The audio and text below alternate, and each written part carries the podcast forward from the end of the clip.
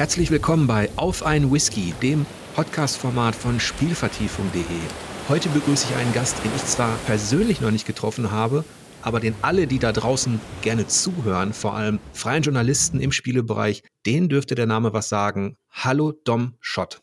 Hallo, ich freue mich sehr. Es ist, es ist wirklich schön, mal eingeladen zu sein irgendwohin und nichts vorbereiten zu müssen. Ich habe hier gerade fieberhaft überlegt, auf was schaue ich jetzt eigentlich? Normalerweise schaue ich auf meine Notizen, ich habe jetzt gar nichts. Ja, das ist doch befreiend. Ja, es ist tatsächlich, es ist auch ein bisschen gruselig, muss ich sagen. Ich habe jetzt tatsächlich, weißt du, was ich gemacht habe? Ohne Witz, ich habe jetzt bei Google Bildersuche ganz schnell eingegeben Renaissance und habe jetzt hier so eine Wand an Renaissance-Gemälden in Kleinformat und daran kann ich meine Augen festhalten. Jetzt schuldig den Zuhörern, die mit deinem Namen noch nicht direkt was anfangen können, natürlich noch das Format. Also, Domshot betreibt den Podcast Okay Cool den ihr auch über Steady unterstützen könnt. Und da geht es um, ich sag mal, Spielkultur im weitesten Sinne. Und natürlich werden wir heute darüber sprechen auch. Bevor wir das tun, erzähl doch mal, wie du eigentlich mit der Spielebranche in Kontakt gekommen bist. Oh, das ist ja, also okay, sehr gerne. Das ist eine längere Geschichte tatsächlich. Ich hoffe, die Zeit ist vorhanden. Äh, Folgendes, also ich habe ursprünglich ja ähm, Archäologie studiert, klassische Archäologie, Kulturwissenschaften, noch ein paar andere Kleinigkeiten mal reingeschaut. In Heidelberg und auch in Rom habe ich zwei Semester absolviert und das war immer erstmal für mich eine ganz große Leidenschaft. Und als ich so auf dem Weg Richtung Abschluss war, können wir gerne nachher, wenn wir wollen, noch im Detail drüber sprechen, gab es so nach und nach Verwürfnisse zwischen mir und dem Studium und vielleicht auch der Zukunft, die mich dort erwarten würde, so dass ich dann mir dachte, ja, also ist schon alles ganz toll mit der Archäologie, aber äh, weiß ich nicht, vielleicht sollte ich mir noch mal was anderes überlegen.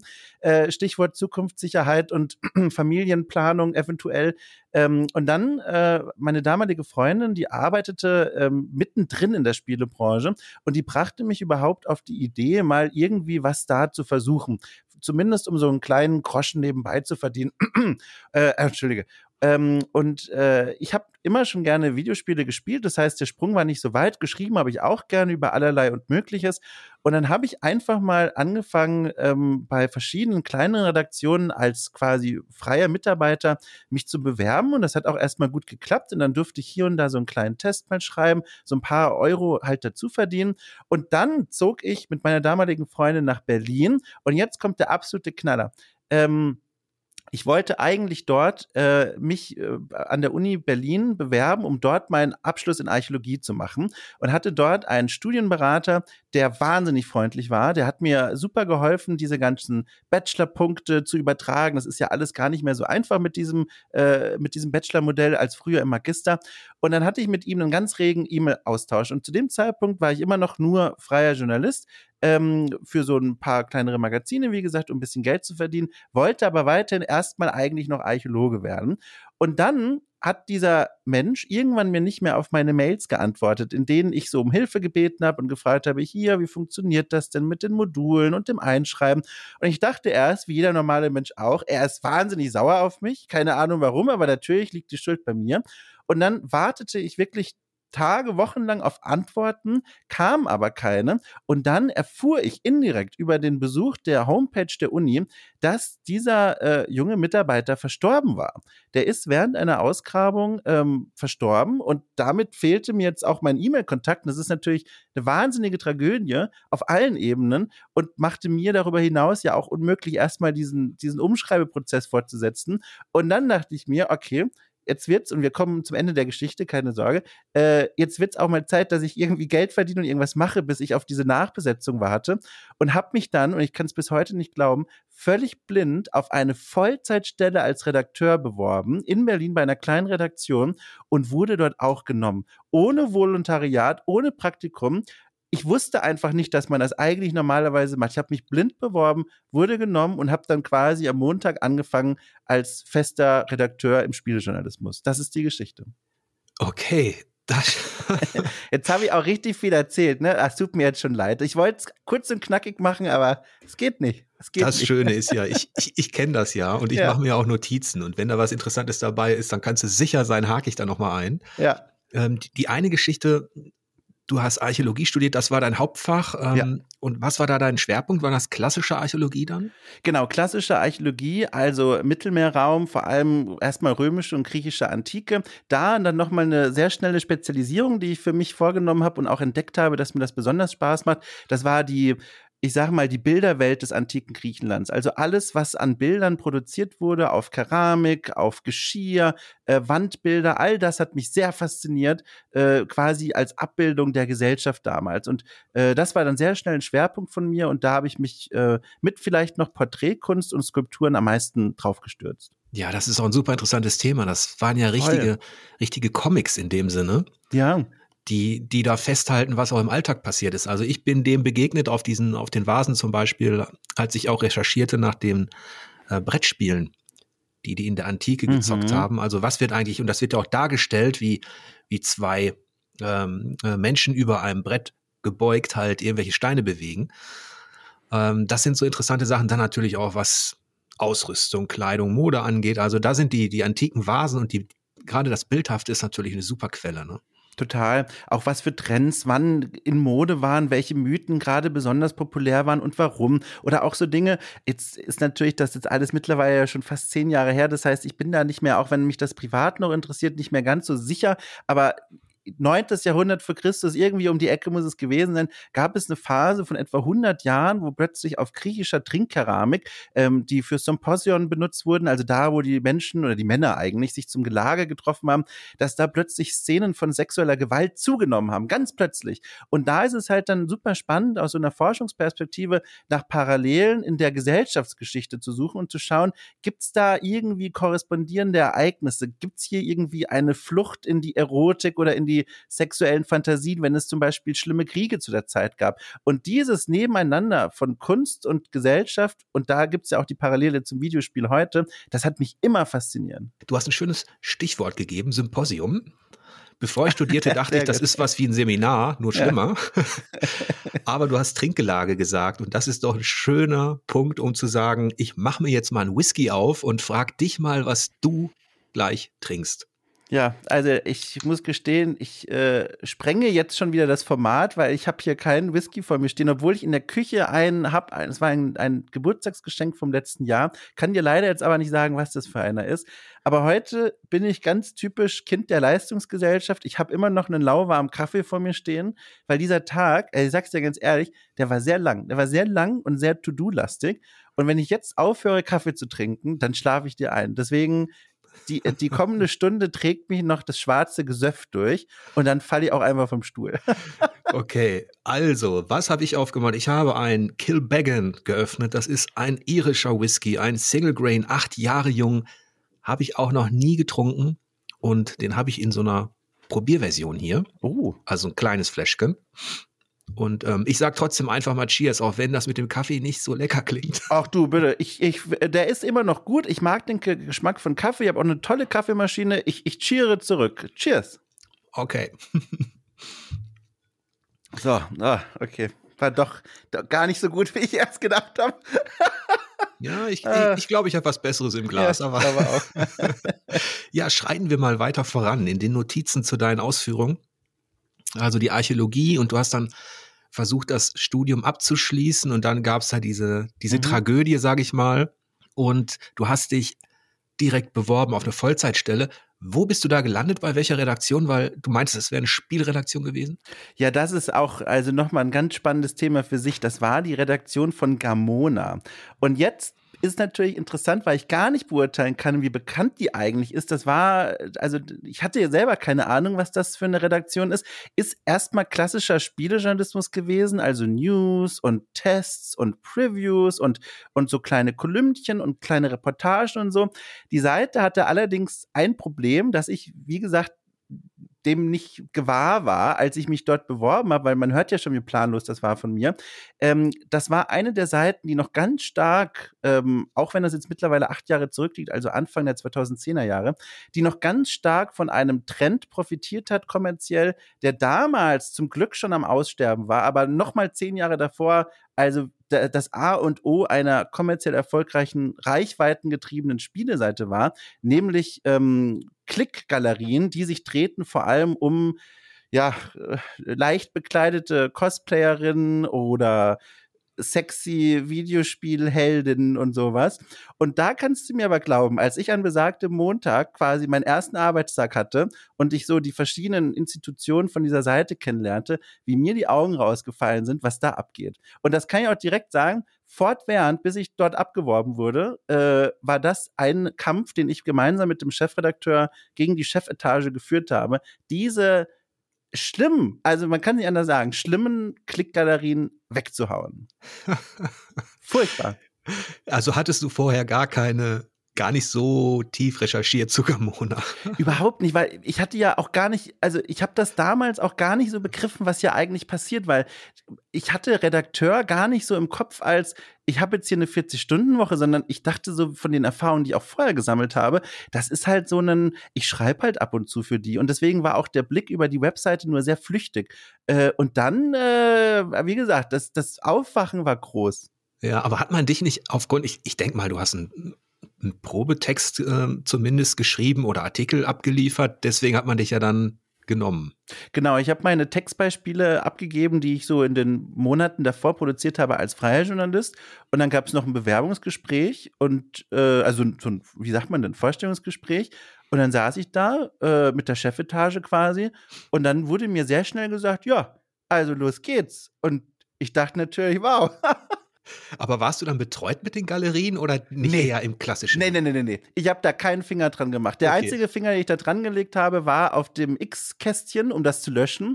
Und da gab es aber dann diese Diskussion, weil die war halt eine, also ein Magnet für Klicks und Zugriffe und darüber hat sich so eine Seite halt damals finanziert. Und das Argument war halt immer gewesen, wenn man das wegnimmt, wenn man das rausnimmt, muss man ja das irgendwie auffangen mit anderen Inhalten, aber die anderen Inhalte, Tests, Reportagen, Kolumnen, die haben haben dieses Maß an Zugriffen gar nicht auffangen können. Also du kannst dir ja vorstellen, wie diese Klickgalerien benutzt und konsumiert wurden. Das waren Zahlen, die waren für andere Textformen gar nicht erreichbar. Versucht habe ich es persönlich trotzdem und auch einige meiner Kollegen, also ich weiß gar nicht, ich glaube, heute sind die Texte gar nicht mehr online, aber wir haben da Reportagen geschrieben über das damals ganz große Daisy, dieses postapokalyptische äh, Sandbox-Spiel, wir haben ähm, äh, flammende Kolumnen geschrieben über aktuelle Themen ähm, in, in der Spielekultur. Wir haben da wirklich uns bemüht und also wir haben da, der Chef, Chefredakteur und ich, wir haben da viel Schweiß und Tränen und Blut gelassen in diesen vielen Diskussionen, die Dinge abzuschalten. Also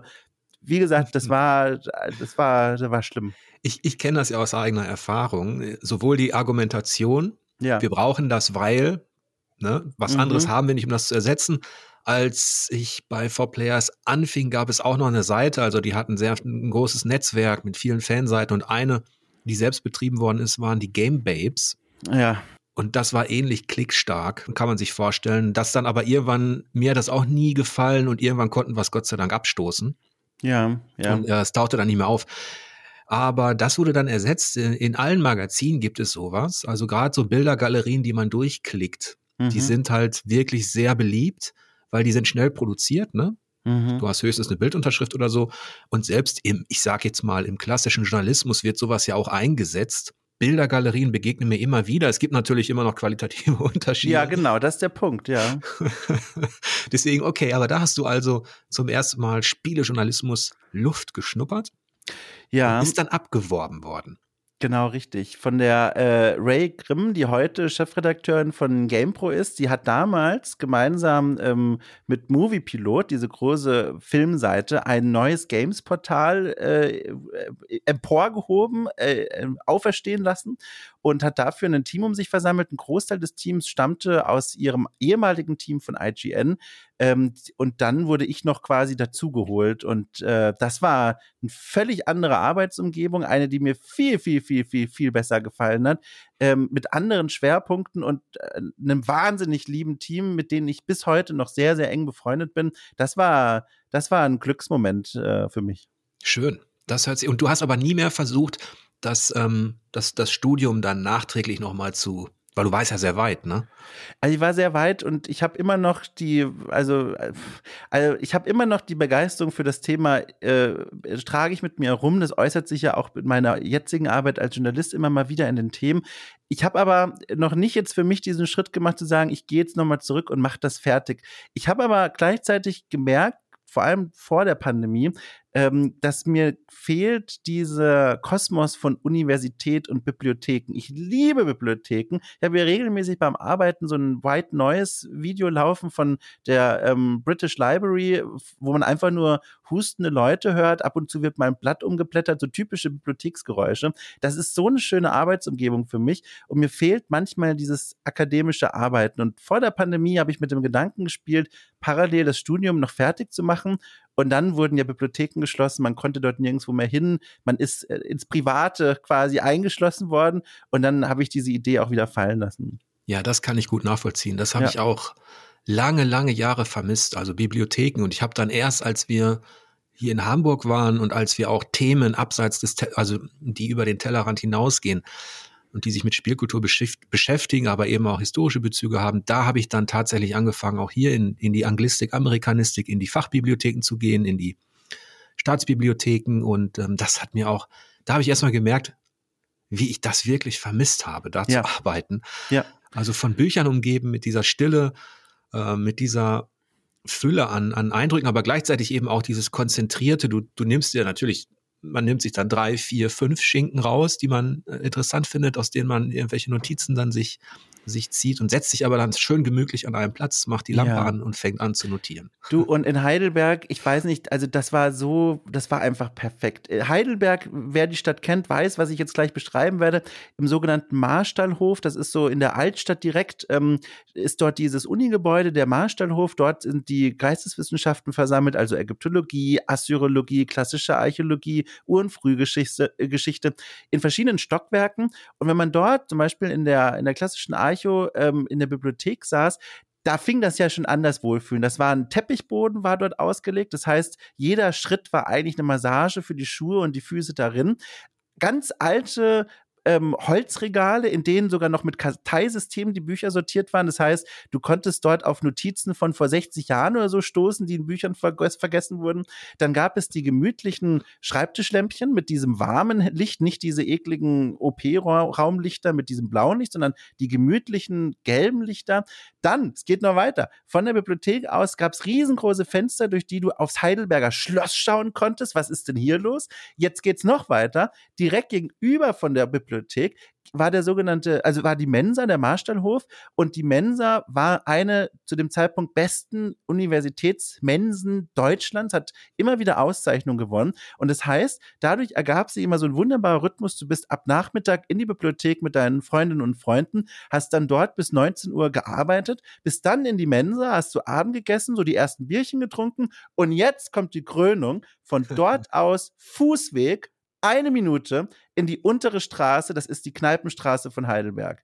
Und jetzt sagt mir mal, wie man da nicht Bibliotheken lieben lernen soll. Das war fantastisch. ja, das, das hört sich super an. Heidelberg hat ja auch diesen hervorragenden Ruf auch als ja. Universitätsstadt und und alte, also ja. mittelalterliche Stadt auch. Also da wollten auch immer viele hin. Ja, ja. Ich habe ja in Bochum studiert, das kann vielleicht nicht so direkt mithalten, mhm. aber die Universitätsbibliothek hatte das war auch, also die, die Gebäude der Universität, die waren eher abschreckend.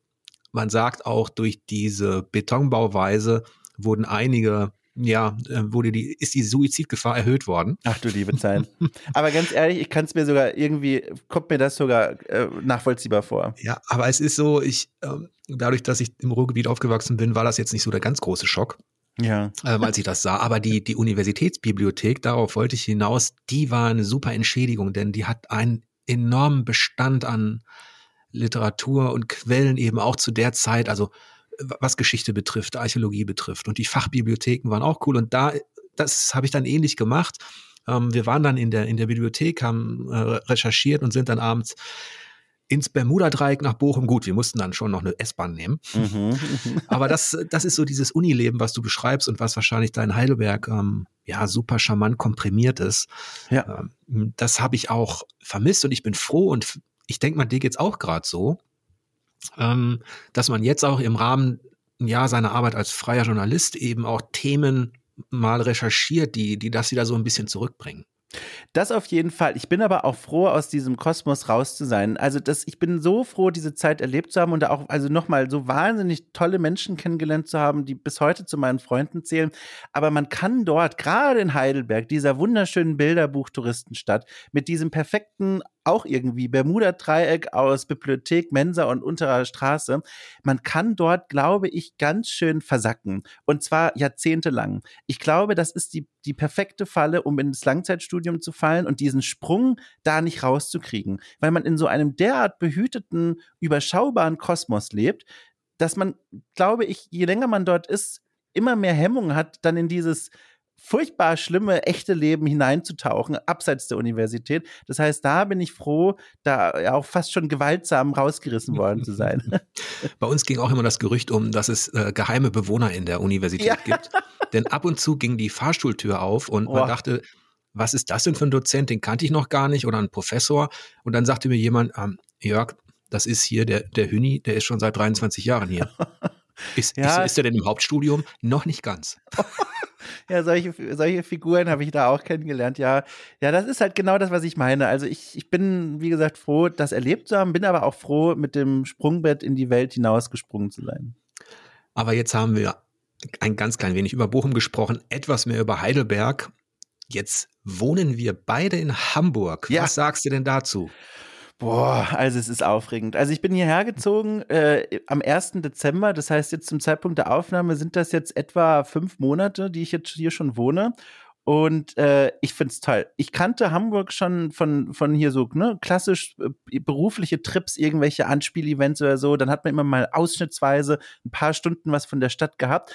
Und jedes Mal habe ich gemerkt, wie gut mir diese Stadt tut. Vorher habe ich in Berlin gewohnt und das sind für mich schon krasse Unterschiede gewesen. Ich habe acht Jahre in Berlin gewohnt und Berlin ist so eine Stadt, für mich zumindest, und äh, Überraschung, bin ein emotionaler Typ. Ich, ich, ich fühle das dann alles sehr schnell. Für mich ist das eine Stadt gewesen, Berlin, wenn du durch den öffentlichen Raum gehst, das zieht dir einfach Energie. Ob das jetzt irgendwelche Idioten sind, die dich anpöbeln oder das Stadtbild selbst, irgendwie hat es mir über die Jahre nach und nach immer mehr Kraft geraubt, da unterwegs zu sein. Und Hamburg hingegen, das ist eine Stadt, die so eine positive Ausstrahlung hat, die mir so positive Gefühle gibt. Einmal da rumzulaufen, die vielen wunderschönen historischen Häuserfassaden zu sehen. Ich wohne jetzt in einem Spüttel, da ist diese Fassadendichte noch mal größer als in anderen Stadtteilen. Ähm, also kurzum, auch mit dem Wasser und dem Klima, bin ja absoluter Winter- und Sturmfreund. Das ist hier toll. Also ich fühle mich wohl, war genau die richtige Entscheidung. Ich habe, äh, Jörg, du musst irgendwann die Handbremse ziehen, ne? Erzähl einfach weiter. Ich habe äh, Berlin die Chance gegeben. Ich muss es nochmal sagen, falls Berlin zuhört. Da wohnen natürlich nach wie vor sehr gute Freunde und ich besuche auch bald die Stadt wieder. Aber ich in welchem Stadtteil warst du da ähm, ansässig in Berlin? Ähm, in Altreptow, aber Altreptow ist sehr groß. Ich war im Grunde parallel zur Sonnenallee. Also im Grunde war es Neukölln. Mhm. Genau. Ähm, ich habe der Stadt ganz lange am Ende noch mal eine Chance gegeben, weil ich wollte nicht übereifrig wegziehen und das dann bereuen oder so. Und dann hat mir die Stadt tatsächlich noch quasi vor die Tür gestellt eine Weinbar. Zwei Straßen weiter habe ich eine Weinbar entdeckt, aber die konnte es auch nicht retten. Und jetzt kommt der Knaller und dann höre ich wieder auf mit diesem Kurzreferat. Diese Weinbar habe ich hier in Hamburg ebenfalls entdeckt. Zwei Straßen von mir weiter. Jetzt darf ich natürlich nicht den, den, Namen sagen von dieser Bar, weil dann alle wissen, wo ich wohne. Aber dieselbe Bar befindet sich auch in Hamburg. Und damit ist es jetzt klar für mich.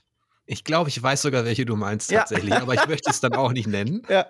Aber das, äh, das ist ja lustig. Also ja. zumindest kann man dem entnehmen, dass dein, dein, dein Weg nach Hamburg, ähm, der war doch durchaus positiv in, in, in allen Bereichen.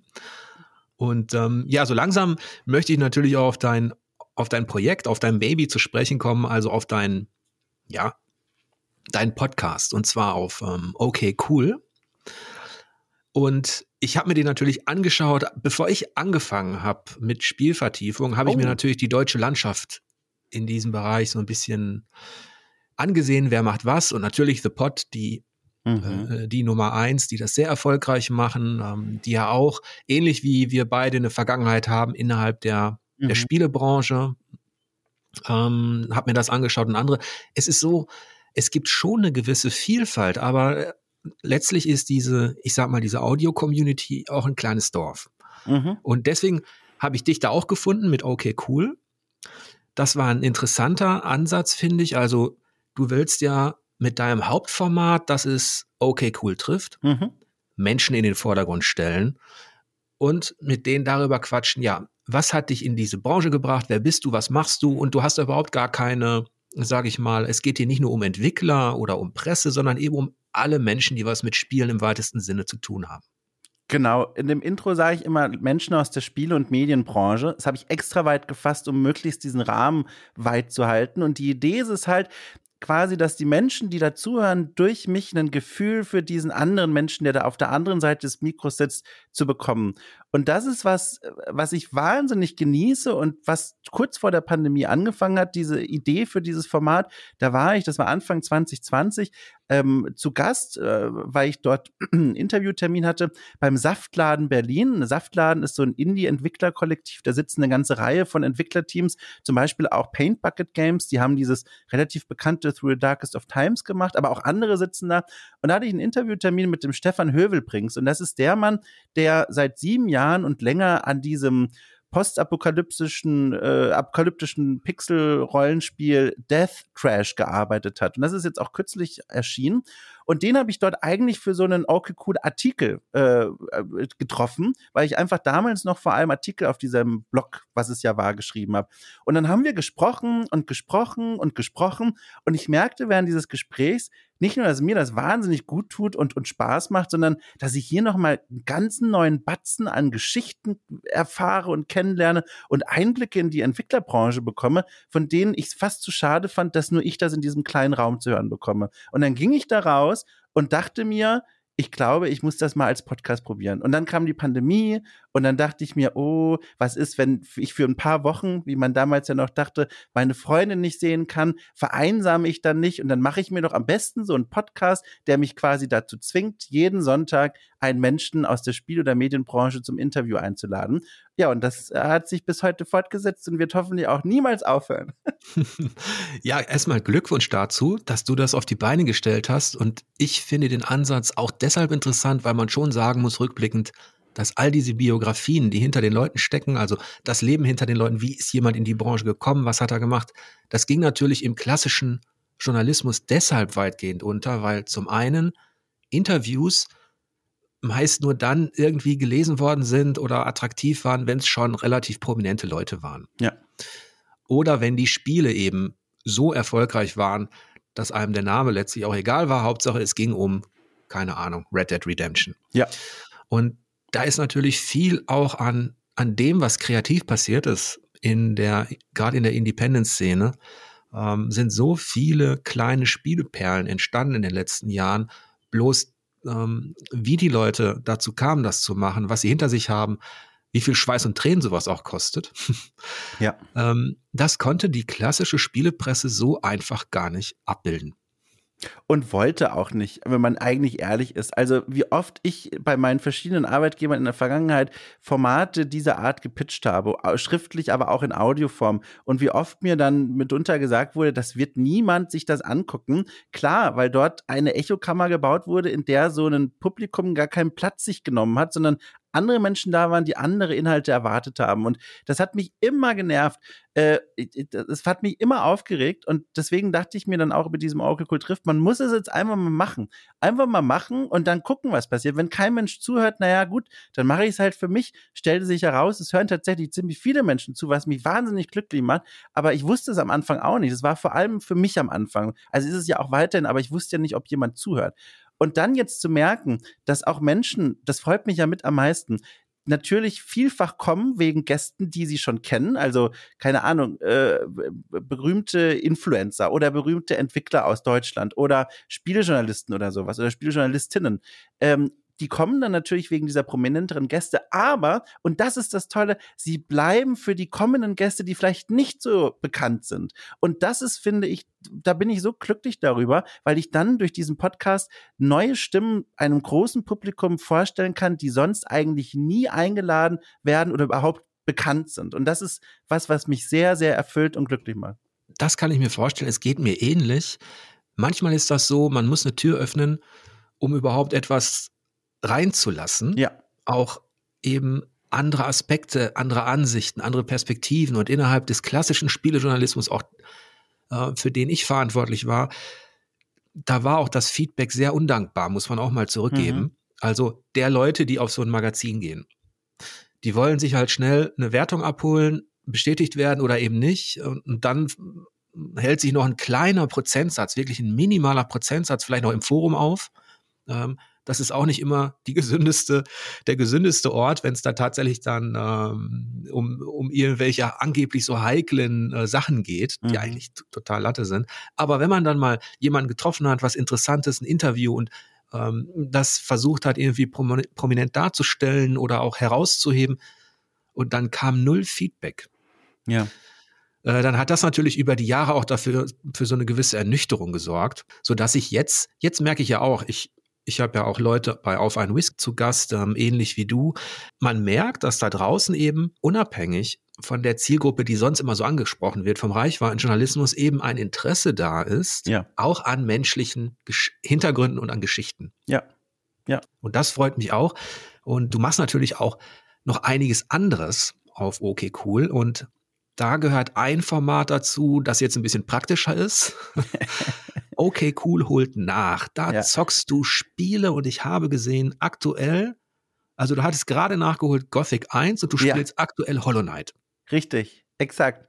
Das ist ein Format, das ist relativ früh entstanden. Also ich meine, so lange gibt es das jetzt auch noch nicht, zwei Jahre, okay, cool. Aber es ist relativ früh entstanden und äh, äh geschah aus einer ganz praktischen Überlegung heraus. Also okay, cool, da habe ich mir irgendwann mal so eine Tagline für überlegt für dieses Projekt, was die Vision zusammenfassen soll. Und die lautet Spiele mal anders, was äh, also wahnsinnig geniales Wortspiel ist, weil es geht natürlich darum, um den Imperativ, Spiele mal anders, mal anders zu spielen, aber auch Spiele mal anders zu betrachten.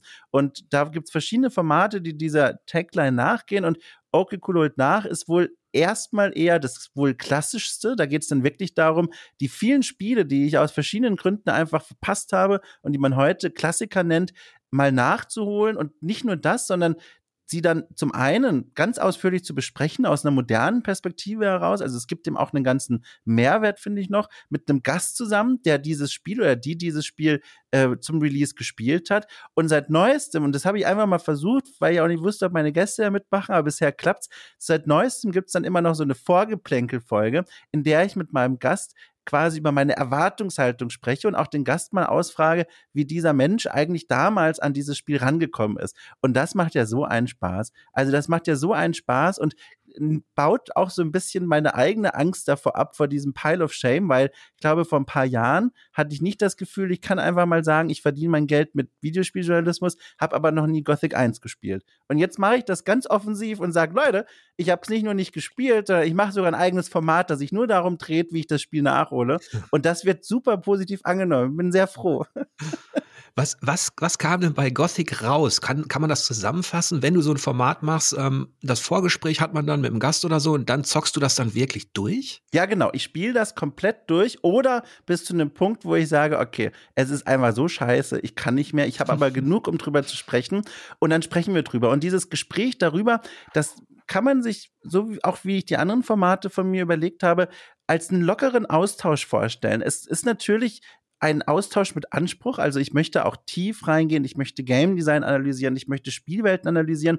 Aber was mich naturgemäß sehr wenig interessiert, sind so Dinge wie Technik. Also Framerates oder Engines oder Bugs. Was mich viel mehr interessiert ist, wie ist eine Spielwelt zusammengestellt? Wie reagiert die Bevölkerung dort in einem Gothic zum Beispiel auf mich? Wie werden die verschiedenen Fraktionen in diesem Gothic zum Beispiel voneinander unterschieden? Wie reagieren die auf mich? Welche Rolle nehme ich als Spieler dort eigentlich ein? Also alles so Themen, die diese technische Ebene ein bisschen ausblenden und mehr die Welt auch wirklich als solche ernst nehmen. Und das sind immer so tolle Gespräche, weil die so, so offen sind und nicht so, ach, so, so knöchern, altbacken, diese typischen Testkategorien. Da bin ich sehr froh drum.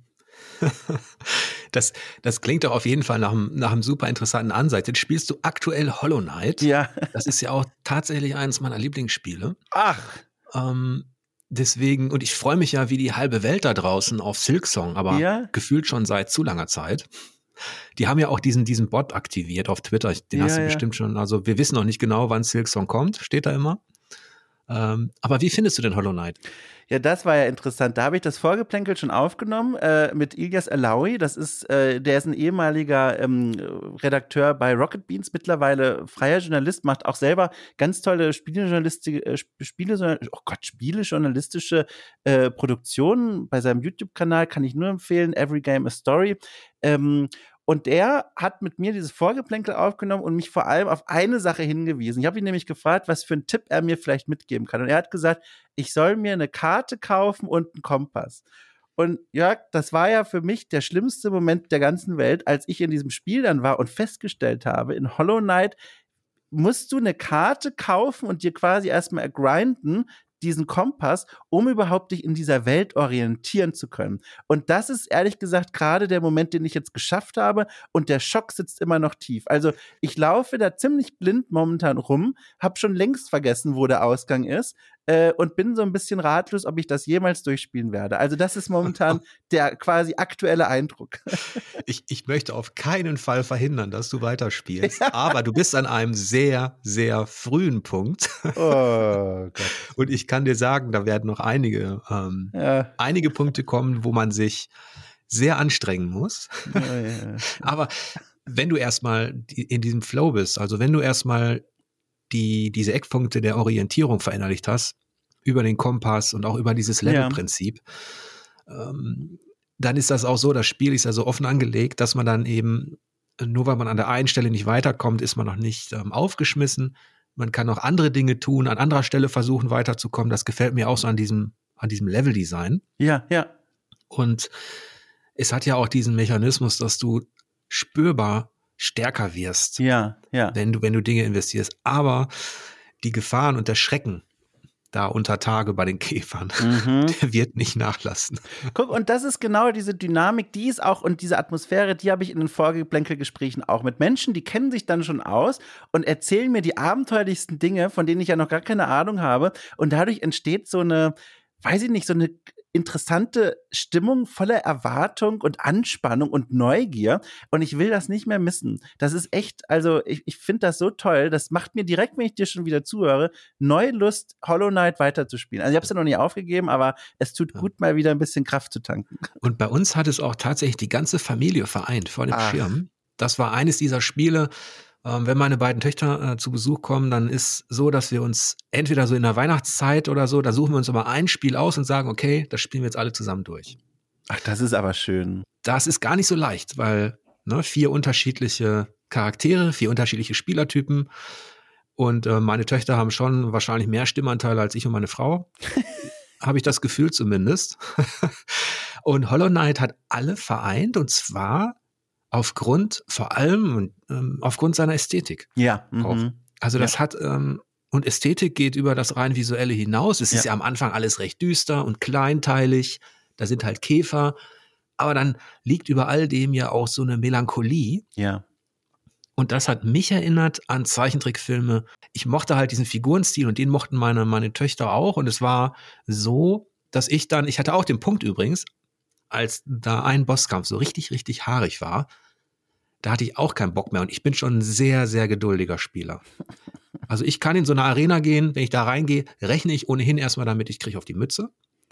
Und auch beim dritten, vierten, fünften Mal macht mir das nichts. Ich gehe sogar 20 Mal rein. Und dann leert sich ja die Couch schon neben einem. Also die ja. Kinder verschwinden langsam, die Frau ist sowieso schon nicht mehr da. Ja. Ähm, aber Hollow Knight halt hat einige Bosse, wow, da musst du in der Hand-Auge-Koordination richtig, richtig fit sein. Ach, ich bin gespannt. Also es gab ja in meiner jüngsten Biografie einen Wendepunkt. Ich weiß jetzt gar nicht, ob in deinem Publikum das da jemand verfolgt hat. Ähm, bei The Pot haben wir ein Format, also bei Auf ein Bier. Für die mache ich ja häufiger was. Ähm, bin mittlerweile auch Teil des Teams da.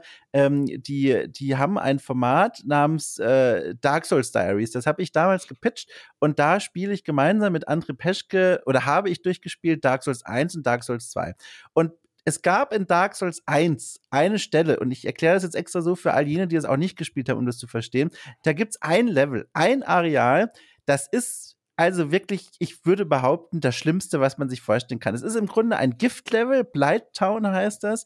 Ein Giftlevel der zwei unterschiedliche Arten. Ich reg mich schon wieder auf. Ich merke das schon wieder richtig. Die Schandstadt. Zwei, mein Gott, aber Schandstadt, toller Name übrigens, toller Name. ähm, zwei unterschiedliche Arten von Giften. Eins davon wird zu dem Zeitpunkt neu eingeführt. Das ist schon mal schlimm. Dann ist es eine, ein Areal, das mit so einer ganz, also äh, krude zusammengebastelten Architektur bestückt ist. Alles sieht aus, als würde es jederzeit einbrechen. Ganz viel so Holzlatten irgendwo dran genagelt, Brücken, die sich plötzlich so ein bisschen verbiegen und die sehr unsicher aussehen.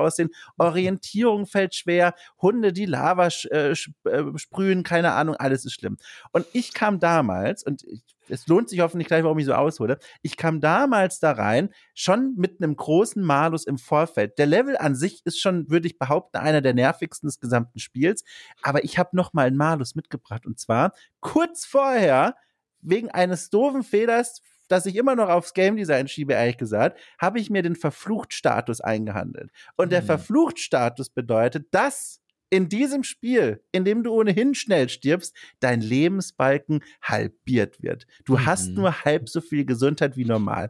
Jetzt gibt's natürlich Menschen, die so klug waren, mir zu sagen, Dom, da gibt's ein Gegenmittel für Fluchtäfelchen, geh doch zurück den ganzen Weg und kauf dir das. Und ich, Dickkopf wie ich war, hab gesagt, nee, ich sehe das gar nicht ein. Ich ziehe das jetzt durch. Und Jörg, ich habe Blighttown durchgespielt mit Fluch, also verfluchtem Lebensbalken und den längsten Schreikrämpfen meines Lebens. Und warum erzähle ich das? Das war in meiner Spielografie quasi der Wendepunkt. Bis dorthin hatte ich für sowas nie Geduld. Da hat mich das frustriert und ich wollte das nicht mehr machen und ich bin dann woanders hingegangen.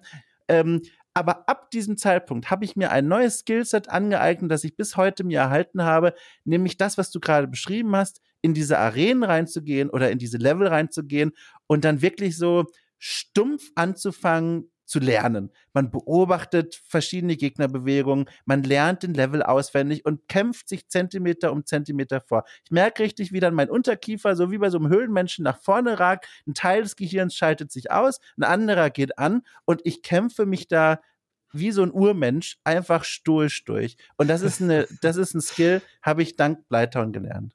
Ja, res erstmal Respekt, dass du dich da tatsächlich im Verfluchtstatus durchgeschlagen hast. Ja. Das ist wirklich, äh, das ist aller Ehren wert. Ja, danke.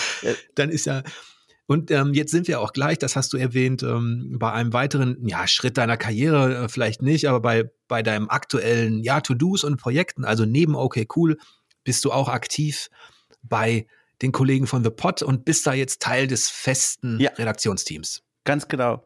Und das ist tatsächlich, also ich weiß nicht, in welche Richtung du möchtest, deswegen, wie gehabt, ich erzähle einfach und du musst dann peitschen und sagen, hör bitte auf. Es ist der lauwarme Kaffee. Oder vielleicht bin das auch einfach nur ich, ich weiß nicht. Ähm, jedenfalls, das ist tatsächlich ein großer Karriereschritt, wenn man so möchte, für mich gewesen. Vor allem wegen einer Sache. Vor vielen Jahren, das ist ja mittlerweile wirklich vier Jahre her oder was, da haben die mich mal eingeladen, einfach nur als Gast für einen Podcast über Assassin's Creed. Das war damals, hatte ich einen Blog, den gibt's heute nicht mehr, beziehungsweise nicht mehr aktiv. Archeo Games hieß der. Da habe ich mich so dieser Leidenschaft verschrieben, Gaming und Archäologie zusammenzubringen. Das ist eine eigene Fachrichtung mittlerweile, die kommt aus Amerika, wurde von einem Archäologen namens Andrew Reinhardt gegründet. Äh, jedenfalls, da hatte ich einen Blog. Und die wurden so auf mich aufmerksam und haben gesagt, hier, der kennt sich offenbar mit Geschichte aus, wir laden den mal ein. Und das war der Beginn quasi meiner Podcasting-Karriere so richtig, weil ich da dann gelernt habe, dank dieses Vertrauens von den Leuten von The Pod und die dann auch gesagt haben, komm, wir machen häufiger was mit ihm, dass ich gelernt habe, mit Mikros umzugehen, in Mikros zu sprechen und die Nervosität, diese lähmende Nervosität zu verlieren, mit anderen Menschen über Spiele zu diskutieren, während dieser große rote Button da vor einem schwebt der Aufnahme. Und das war so wichtig für mich. Ich habe das bei The Pod schon ein paar Mal erzählt ich habe dort mal eine, ganz am Anfang eine Aufnahme gemacht beim Postmortem-Format. Also Postmortem, eine Nachbesprechung eines Spiels, das bereits erschienen ist, gemeinsam mit den Entwicklern und Entwicklerinnen. Nochmal so eine richtige Tiefenanalyse.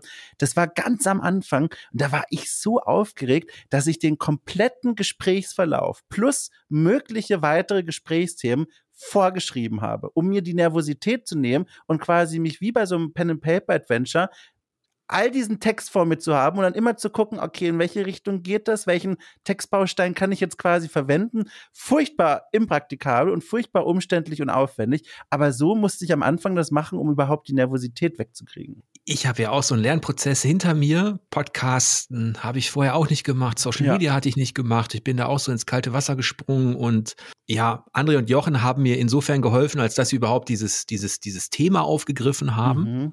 Also die machen den Journalismus und das finde ich auch, das ist ja die Bereicherung auch, finde ich. Abseits der etablierten Magazine konnten sich einige dann wirklich auch so weit, ja, freischaufeln mit ihrer Kreativität, mit ihren Ideen, äh, dass es eben auch andere Perspektiven gibt und ja. andere Ansprechpartner. Und ähm, ja, The Pot hat natürlich jetzt auch sehr, sehr viele Formate. Das ist ja schon ein richtiges Magazin. Ja, ja, ja. Und seit vielen Jahren ein richtiges Magazin. Wohingegen die meisten Solisten da draußen oder die allein unterwegs sind, sich ja auf irgendetwas spezialisieren. Und bei mir ist es auch so ein bisschen, als du das mit der Archäologie und dem Spiel erwähnt hast, so, dass ich schon noch versuche, in dieser Nische eben auch mal so historische Themen reinzubringen. Wie jetzt zum Beispiel, letztens hatte ich was erzählt über die, die Helme in Elden Ring und was mhm, die mit den mhm, Wikingern zu gesehen, tun haben. Ja. Mhm. Ähm, das sind nur so kleine Sachen, aber selbst diese kleinen Sachen machen mir schon Spaß und mich freut genau das, was du auch ähm, berichtet hast, dass man merkt, ähm, du, du bekommst dafür auch positives Feedback und die Leute sind dankbar dafür, dass man auch mal eben etwas macht, was nicht sofort ausgerichtet ist auf Google findet das und die ja. Masse klickt das. Ja total. Bin da auch sehr dankbar. Also ich würde auch okay cool definitiv als ein erfolgreiches Projekt für mich beschreiben. Die Leute hören zu, bei Steady unterstützen so viele Menschen, dass ich hätte das, also es ist eine Floskel, weil das so viele sagen, aber ich, also ich meine es wirklich so, hätte das einfach nicht gedacht, dass diese komischen Formate, die ich da teilweise habe, dass die da auf so einen also auf offene Ohren und teilweise auch offene Augen stoßen, das macht mich einfach sehr glücklich. Ich habe jetzt seit kurzem so ein Newsletter auch, da erscheint jetzt bald die zweite Ausgabe, der heißt Okay Cool streichelt. Und das war schon wieder so eine Idee, wo ich dir sicher sagen kann, jeder Chefredakteur, jede Chefredakteurin hätte den abgesäbelt und mich wahrscheinlich auch noch rausgeworfen. Die Idee ist nämlich folgende, ich nehme mir für jede Ausgabe vor, mit aller Ernsthaftigkeit, die ich aufbringen kann und, und aller journalistischen Fähigkeiten, die ich besitze, der Frage nachzugehen, was passiert, wenn ich ein bestimmtes Tier in einem bestimmten Spiel, das ich mir jedes Mal überlege, streicheln würde. Und da rufe ich dann einfach beim Zoo Berlin an und sage, hier, ihr habt hier die Schlammkrabbe aus Skyrim. Erstens mal, gibt es da ein Äquivalent in der echten Welt dazu? Und zweitens, was passiert, wenn ich eine Krabbe streicheln will? Und diese erste Ausgabe ging nämlich direkt über die Schlammkrabbe. Die war, hat so viele Menschen erreicht und haben so viele Leute auch gelesen, die nichts mit Gaming am Hut haben, da habe ich wieder gemerkt, es lohnt sich einfach, diesen eigenen kruden Ideen nachzugehen. Und ich weiß gar nicht, wohin mich dieser Monolog jetzt wieder geführt hat, aber ich, das war mir ein Bedürfnis. oh Mann, Jörg, das tut mir so leid. Also war mir ein Bedürfnis, das zu erzählen. Also du, du nimmst dir eine Kreatur aus irgendeinem Spiel, rufst ja. dann beim Zoo an und fragst, gibt es die? Ja. Und also, genau darf ich die streicheln und was passiert, wenn ich es tun würde? Ganz genau. Ich kann ja schon an der Stelle mal verraten, ich weiß nicht, wann die Folge jetzt hier erscheint, aber ich sage es einfach schon mal. Für die nächste Ausgabe, für die zweite, die jetzt quasi kurz vor, vor, vor Vollendung ist, der Text ist fast fertig geschrieben, äh, habe ich den Taurus Demon aus Dark Souls. Und dann habe ich beim Rinder-Revierleiter im Zoo Berlin angerufen und so Dinge gefragt wie, wie hoch kann eigentlich ein Stier springen? Weil wir erinnern uns alle, der Taurus-Team, einer der ersten großen Bosse in Dark Souls, hat einen pompösen Auftritt, wenn er gezeigt wird. Er springt wie aus dem Nichts auf die Zinnen einer Burg. Und da fragte ich mich natürlich, wie hoch kann ein Stier springen? Und dann habe ich da Dinge über Stiere erfahren in einem dreiviertelstündigen Interview mit ihm, äh, mit diesem Chef da. Das war fantastisch. Und das macht so einen Spaß. Und ich kann auch gar nicht glauben, dass die da jedes Mal mitmachen, auch bei den Schlammkrabben schon, dass die das einfach so hinnehmen. also, ich finde das ganz toll. Macht so einen Spaß. Ja. Also auf jeden Fall ist es eine viel coolere Idee, muss ich ja jetzt auch mal zugeben. Ich hatte auch noch eine Idee, was man mit, mit, mit im weitesten Sinne Tieren, Monstern aus der Spielewelt machen könnte. Bei mir, ich bin dann stecken geblieben, ähm, ich, ich wollte ein Bestiarium mal anfangen. Ah, oh, sehr gut. Ja, weil die gab es natürlich auch schon in der Antike, ne? Da hat man sich auch schon mit Fabelwesen und so äh, beschäftigt. Und das war ja so eine Art Zoologie, nur eben ein bisschen weiter gefasst, weil die Leute noch nicht ganz genau wussten, was, was gibt's da draußen alles. Ja. Und ich dachte, okay, fange ich mal damit an, aber das ist ja jetzt im Vergleich zu deinem zu deinem Projekt wieder schon so lahm. Na, ach Quatsch, nein, nein, nein. Das ist, aber, aber gut, dass du sagst, guck mal, da kann ich dich direkt für diesen Newsletter begeistern. Nach diesem Gespräch mit dem, mit dem Zoo-Menschen habe ich mir gedacht, okay, jetzt weiß ich sehr viel über Stiere, aber dieser Taurus-Team trägt ja auch eine Axt. Und welcher Stier trägt eine Axt? Na klar, da sind wir wieder Minotaurus, klassische Archäologie. Mhm. Und da habe ich angerufen bei der Sarah Al-Jawara, die ist ähm, wissenschaftliche Mitarbeiterin bei der Universität, ich glaube Leipzig, mit Schwerpunkt griechische Bilderwelt. Und dann habe ich mit ihr noch ein Interview geführt über Minotaurus und warum der eigentlich so aussieht, wie er aussieht. Also Stier mit Axt. Und also es macht einfach, also kurzum, es macht einfach so einen Spaß und ich bin so glücklich, das machen zu können. Man hört es vielleicht, ich könnte jetzt noch eine Stunde darüber erzählen. Das macht so einen Spaß, weil das auch wichtig ist. Das sind Perspektiven, finde ich, und Ideen, die muss man mal machen, um auch anderen Leuten zu zeigen, man also man kann sowas mal machen und versuchen. Genauso wie ich zum Beispiel auch inspiriert bin von einem Wasted oder so oder auch von einem The Pot, was die teilweise an Formaten haben, wo ich vorher gedacht hätte, ne, würde ich mich nicht trauen, das konsumiert doch niemand. Und dann machen die das und dann ist das wie, als hätte man mir eine Tür aufgemacht. Und ich hoffe, dass das auch so einen Effekt für andere Menschen hat, die meine Arbeit verfolgen. Ja, das ist auf jeden Fall sehr inspirierend, was da passiert und dass da viel passiert. So bekommt man immer mehr Auswahl auch und hat immer mehr frische, ja, einfach frische Stimmen und, und frische Formate, die, ja. wie du schon zu Recht gesagt hast, die in, bei klassischen Großverlagen einfach keine Chance hätten. Ja. Ne? Und ähm, das ist ja auch das Schöne, dass sich gerade so eine neue Vielfalt bildet. Ja. Und ich hoffe, das ist ja auch ähnlich wie im, wie im Game Design, ähm, was Spielentwicklung betrifft. Da konnte auch eine Vielfalt entstehen. Und ich, ja, ich hoffe, dass wir die nächsten Jahre noch, noch viel davon haben werden, im wahrsten Sinne des Wortes. Du hast jetzt schon einige Formate angeschnitten, du hast aber noch andere tatsächlich, und zwar einmal, okay, cool, schweift ab. ja. Da hattest du den Paul, meinen alten Kollegen, auch mal zu Gast. Worum geht's denn da? Ja, das ist, also da, da sieht man mal wieder, was für eine Operation am fahrenden Auto oder wie dieser Spruch heißt, okay, cool, tatsächlich ist. Ich mache das ja alles alleine. Ursprünglich war okay, cool, schweift ab so ein, also ist es immer noch ein Dankeschön-Format für diejenigen, die 10 Euro oder mehr da auf Steady mir zuwerfen, was ja wirklich, also viel Geld ist. Normalerweise 4,99 oder was ist für alle Inhalte da hinter der Paywall, aber es gibt auch Menschen, die zahlen weitaus mehr. Und ich wollte denen gerne was zurückgeben. Und dann habe ich mir dieses Okay Cool schweift ab ausgedacht also was heißt ausgedacht? Das ist eigentlich total einfach. Ich lade quasi, quasi Freundinnen und Freunde des Hauses ein und spreche mit ihnen über alles außer die Arbeit. Das Cool trifft hat ja auch die Arbeit immer als so einen großen Schwerpunkt. Ähm, aber da soll es dann explizit um so Alltagsdinge gehen. Und dann dachte ich mir aber so, nach so drei, vier Ausgaben, und das ist so ein Effekt, den man hat, wenn man so ein Projekt, glaube ich, alleine macht, ohne so eine Feedback-Kammer direkt.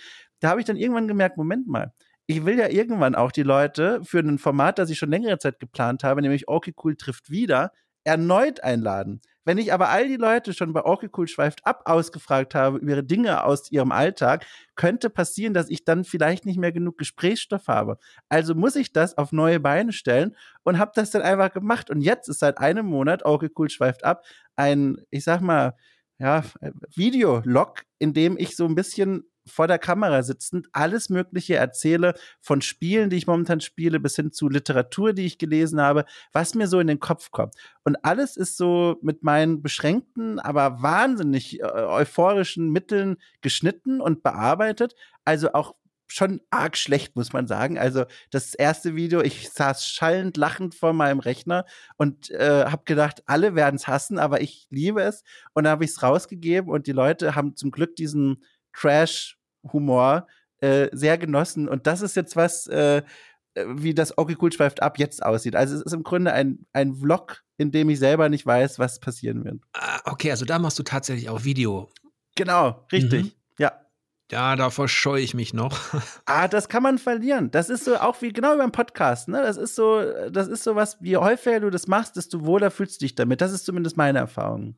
Ja, ich, ich habe es irgendwo auf dem Zettel. Leute fragen auch schon danach, wann machst du mal? Also nicht nur, ja. dass ich jetzt irgendwie was vor der Kamera mache, sondern überhaupt Bewegtszenen und so. Und ich bin so froh, dass ich gerade in so einem Arbeitsrhythmus bin, dass ich meine Podcast-Produktion gewuppt kriege. Ja. Da habe ich ähm, sehr viel Lehrgeld gezahlt. Also ich habe auch so tolle Sachen gemacht wie auf Podigy dann einfach mal aus Versehen eine komplett ungeschnittene Variante meines Podcasts online zu stellen. Ja, stark. wo dann, und gerade so einen wichtigen, wo ich den Leuten sage, ganz transparent sage, wie viel, wie viel Geld kriege ich rein, was bleibt am Ende übrig. Sehr gut. Und in dieser wichtigen Folge, die fängt dann so an nach zwei Minuten 15. Spannungsbogen Vorher, einfach. Ja, hast du nur so ein Knacken und Knistern und so. Und ähm, ich war vollkommen erschrocken. Ich, ich habe das nicht gerallt. Und dann ja. schaust du ja auf YouTube, wird das ja auch gespiegelt und ja. so. Und dann waren einige Leute, die meinten, das ist, das ist sehr authentisch, wie du das machst. Aber was waren das für Geräusche? Und ich denke mir nur, was meint der?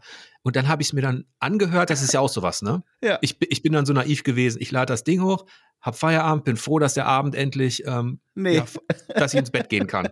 Ja, und dann hast du den Salat am anderen Morgen. Und dann habe ich gemerkt, ach du Schande, das ist komplett unbearbeitet mit allem möglichen Unsinn drin. Schön. Haben Ja. mir die Leute Gott sei Dank verziehen. Aber das sind doch auch wirklich, also jetzt kann man ja drüber lachen. Ich kann mir vorstellen, wie da der Puls oben war bei dir zu dem Zeitpunkt, aber jetzt rückblickend, das sind doch die Geschichten, die lassen uns lachend einschlafen heute. Ja, auf jeden Fall. Und du hast sogar noch ein Format und da kommen wir eher so in den Bereich des eher klassischen Spielejournalismus. Okay, cool, empfiehlt. Ja. Und da sagst du, Leute, das sind die Spiele, die ihr zocken sollt. Genau, also das ist, finde ich auch, also es klingt so doof, wenn man die eigene Idee lobt, aber ich, ich finde es einfach toll. Also ich mag das einfach im Sinne von, ich würde das auch gern woanders häufiger haben. Das ist kein Format, das dann so, weißt du, so ganz schwergewichtig so sagt, so, oh, wir sprechen jetzt über ein Spiel und dann werden wir mit aller journalistischen Gravitas, die wir besitzen, auf einer Wertungsskala von 0 bis 100 sagen, wie gut dieses Spiel ist. Nee, das Ding heißt cool empfiehlt. Das heißt, alle, die da reingehen, wissen schon, hier wird es jetzt um ein Spiel gehen. Das ist schon mal eine Empfehlung. Der Podcast wird nur noch herausarbeiten, möglichst unterhaltsam natürlich und nachvollziehbar, warum das eine Empfehlung ist. Und das war schon was, was für mich ein Wunsch war, das so direkt auszurichten.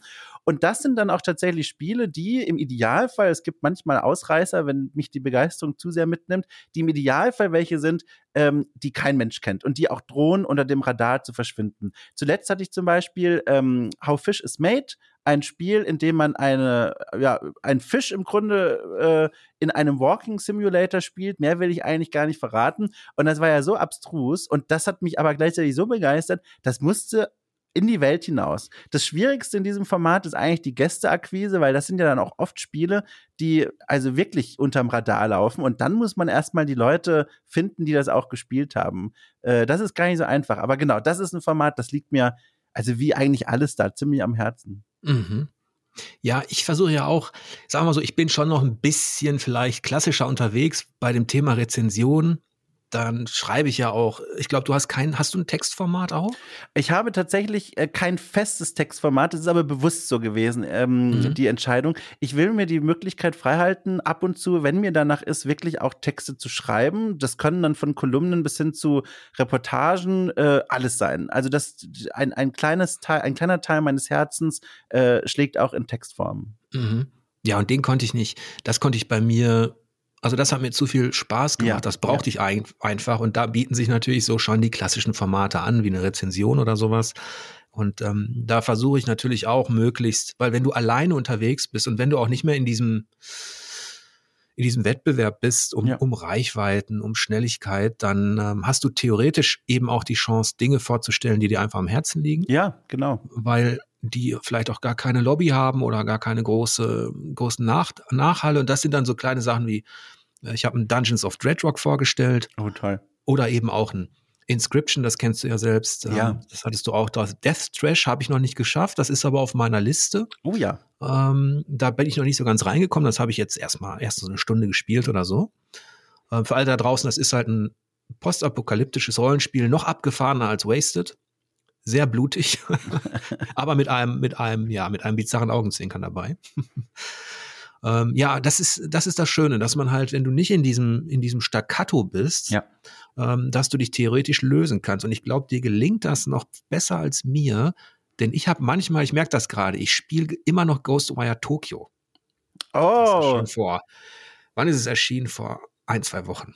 Ich ja. weiß ja gar nicht, wann ich den Podcast jetzt anbiete, aber es ist schon was her.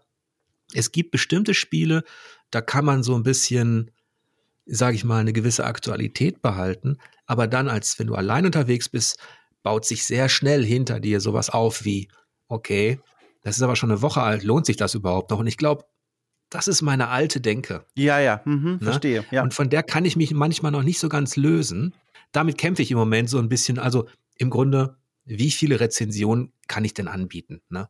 Ja, da, ich, ich kann das sehr gut nachempfinden. Meine Erfahrung sagt, das wirst du wahrscheinlich auch wissen, wenn der Blickpunkt oder die Perspektive auf so ein Spiel einzigartig oder einzigartiger, ich steigere das jetzt einfach mal wild, auch wenn man das ja nicht kann, äh, ist, dann ist auch egal, wie aktuell dieser Beitrag ist. Das ist eine Erfahrung, die ich bei Okay Cool ganz viel mache und bei The Pod auch in meinen Formaten dort.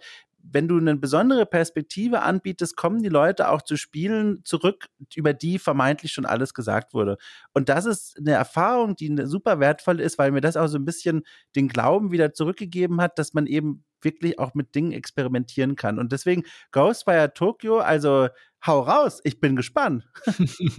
ich, ich glaube, es ist auch so, dass man, dass man sich da auch wieder auch auf journalistischer Ebene dem Rhythmus des Otto-Normalspielers ein bisschen angleicht der hat ja auch seine, du, du kannst dir eben nicht, nicht jedes Spiel also ähm, äh, leisten und dann bleibst du auch et etwas länger bei den Spielen, die dich besonders interessieren. Ja. Und ähm, gerade Elden Ring hat das ja gezeigt. Das war ja wie so eine Smart Bomb, die, die alles an Interesse vernichtet hat um sich herum.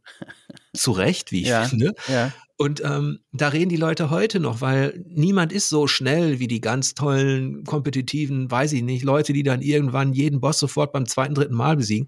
Und die Leute können sowas über Wochen und Monate spielen. Ja. Und das ist auch etwas, was ich jetzt erst wieder äh, erlernen muss, dass das okay ist und dass es manchmal sogar auch besser ist für die Erkenntnis, wenn du Ding, wenn du Dingen einfach mehr Zeit gibst und auch deine Gedanken reifen lässt. Auf jeden Fall. Das ist ganz wichtig. Gerade bei unserer Arbeit einfach mal den Kopf machen lassen. Wirklich dem auch Leerlauf gönnen. Das ist auch was, was ich zum Beispiel lernen musste.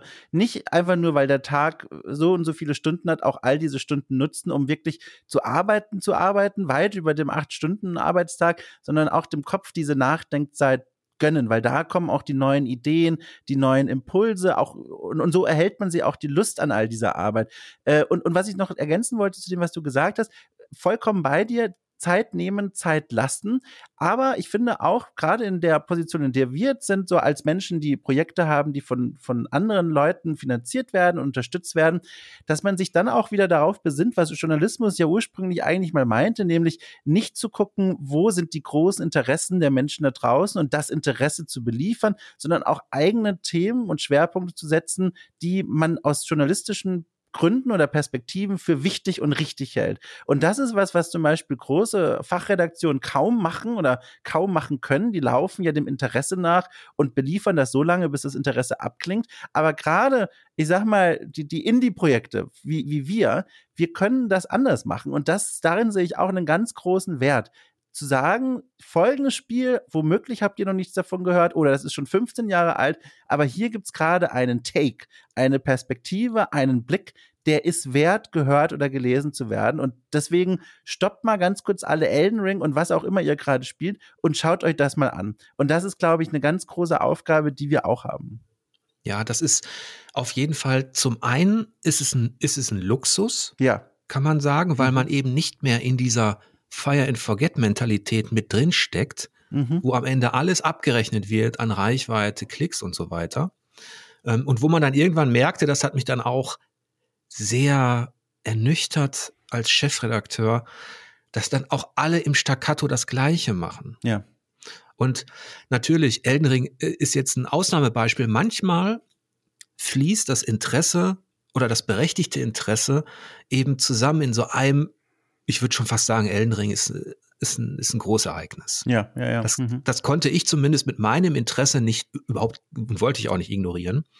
Und da war ich auch froh, dass ich mir so viel Zeit lassen konnte und ähm, dass ich jetzt auch weiß, ich könnte jetzt noch zig Artikel machen zu Elden Ring, kleinere Artikel, ne? Ähm, die bestimmte Sachen besprechen. Und ähm, da freue ich mich auch schon auf das, was andere Leute da rausholen, weil dieses Spiel eben so viel anbietet. Ja, ja. Das Schöne ist, in einer normalen Re Re äh, Redaktion wäre man jetzt wieder in diesem Staccato, dass man den nächsten heißen Scheiß, der gerade ankommt, direkt wieder befüttern und befeuern müsste. Ich habe mit Redaktion, ihr habt da Einblicke bekommen, da wurden Dinge gesagt als Ansage, ich kann es bis heute nicht fassen. So Dinge wie, quasi das, was du gerade beschrieben hast, den aktuellen Themen nachlaufen, das ist Arbeitszeit. Und wenn du dann mal eine Kolumne schreiben willst, einen Test, eine Preview, was auch immer, zu einem Thema, das gerade nicht zu diesen Hot Topics gehört, dann kannst du das bitte in deiner Freizeit machen. Und das finde ich ist Peak Kapitalismus. Also kannst du auch ohnmächtig zu Boden fallen. Okay, das, das ist, das ist wirklich hart. Das, das, das habe ich äh, so jetzt noch nicht erlebt, aber ich war natürlich auch jetzt in einer Position, wo ich das nicht zulassen.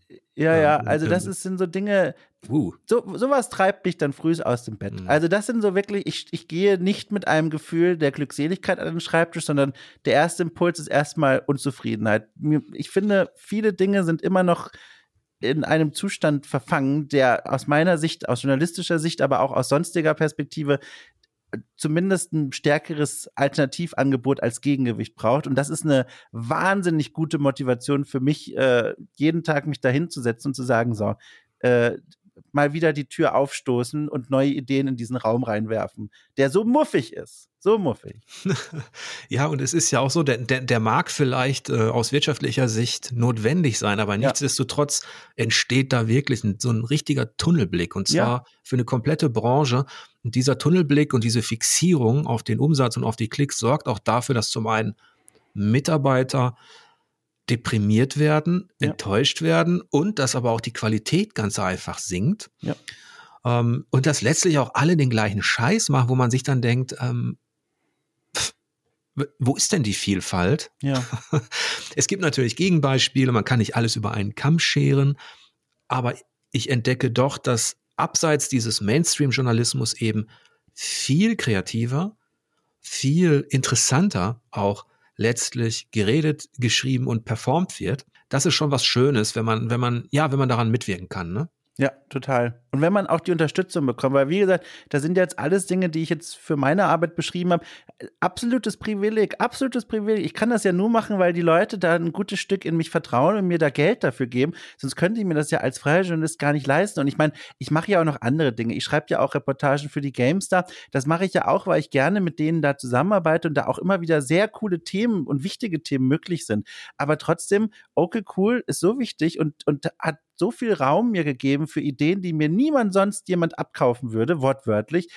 Da bin ich einfach auch dankbar für dieses Privileg, weil wie gesagt, was anderes ist es nicht. Ja, so sehe ich das auch. Ich bin da auch sehr demütig, was ja. das betrifft tatsächlich, weil ich auch nicht damit gerechnet habe, dass Leute das ähm, interessiert, was ich da mache, weil es ja schon sehr speziell ist. Bei mir kommen ja noch die Brettspiele hinzu und ähm, dann immer so historische Geschichten. Und ich glaube, einer schrieb, als ich meine Webseite online geschrieben habe, was soll das ein, was soll das ein Spielemagazin sein? Das sieht ja aus wie von 1980. und äh, und da habe ich geschrieben, äh, da habe ich geschrieben, ich so, eigentlich sieht das aus wie 1780, weil da aus, aus der Zeit hole ich mir meine meisten ähm, gemeinfreien Bilder. sehr gut.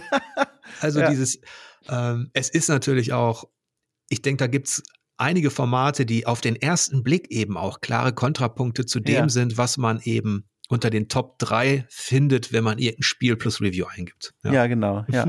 ja. ja, schön.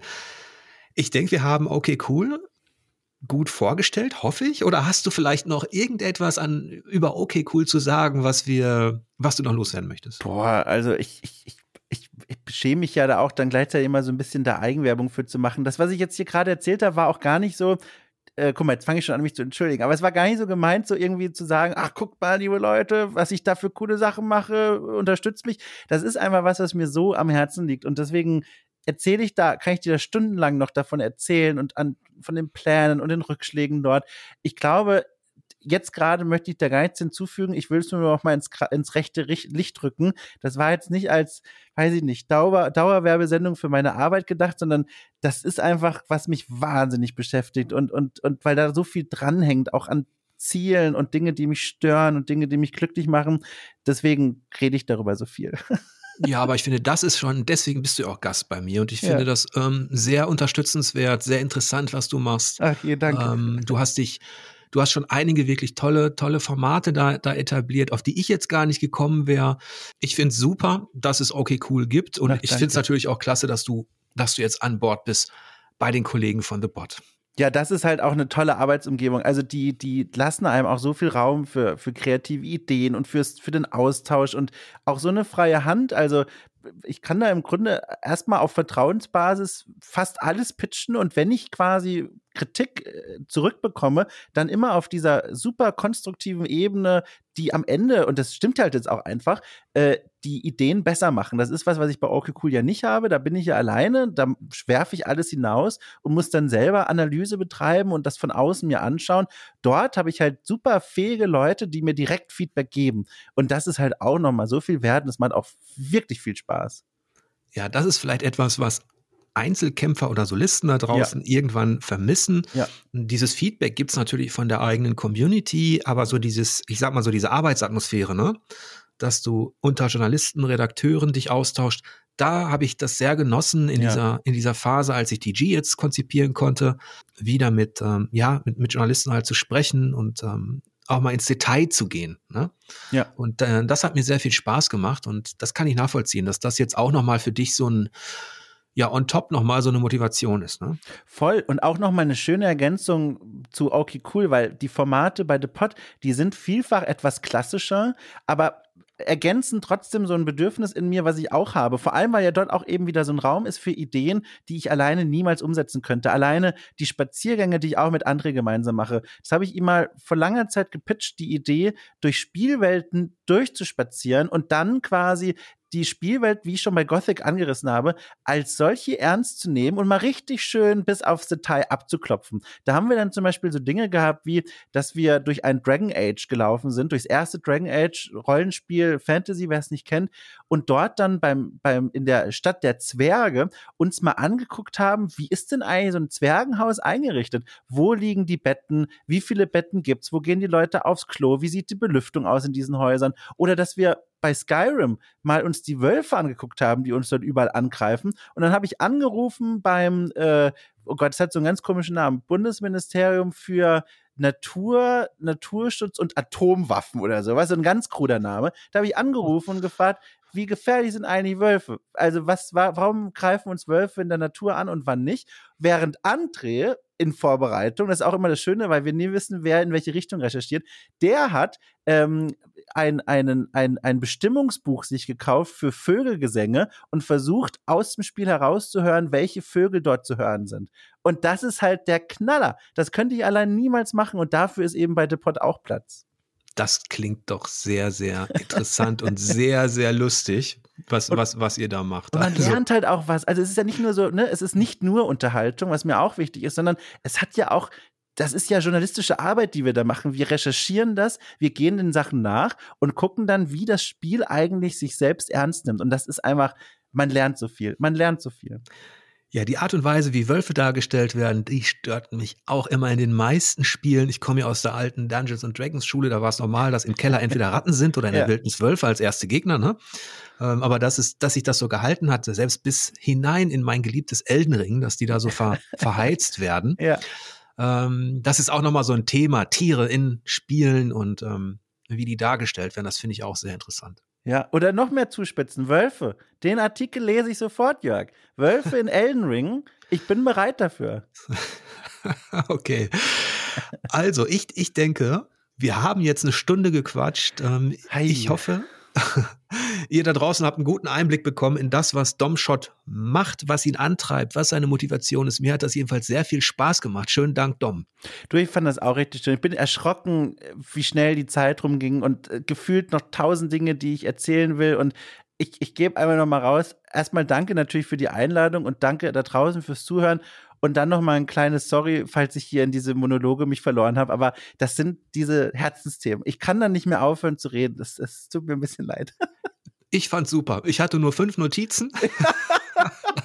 Sehr gut. Und ähm, ja, es, es ist sehr wahrscheinlich, dass wir noch mal, dass wir noch mal an anderer Stelle zusammen schnacken, denke ich. Oh ja, das kann, äh, das hoffe ich doch. Ja. Und ja, dann sage ich jetzt ähm, schönen Abend an euch da draußen und ich wünsche euch wie immer lange Spielzeit und angenehme Bosse. Bis demnächst.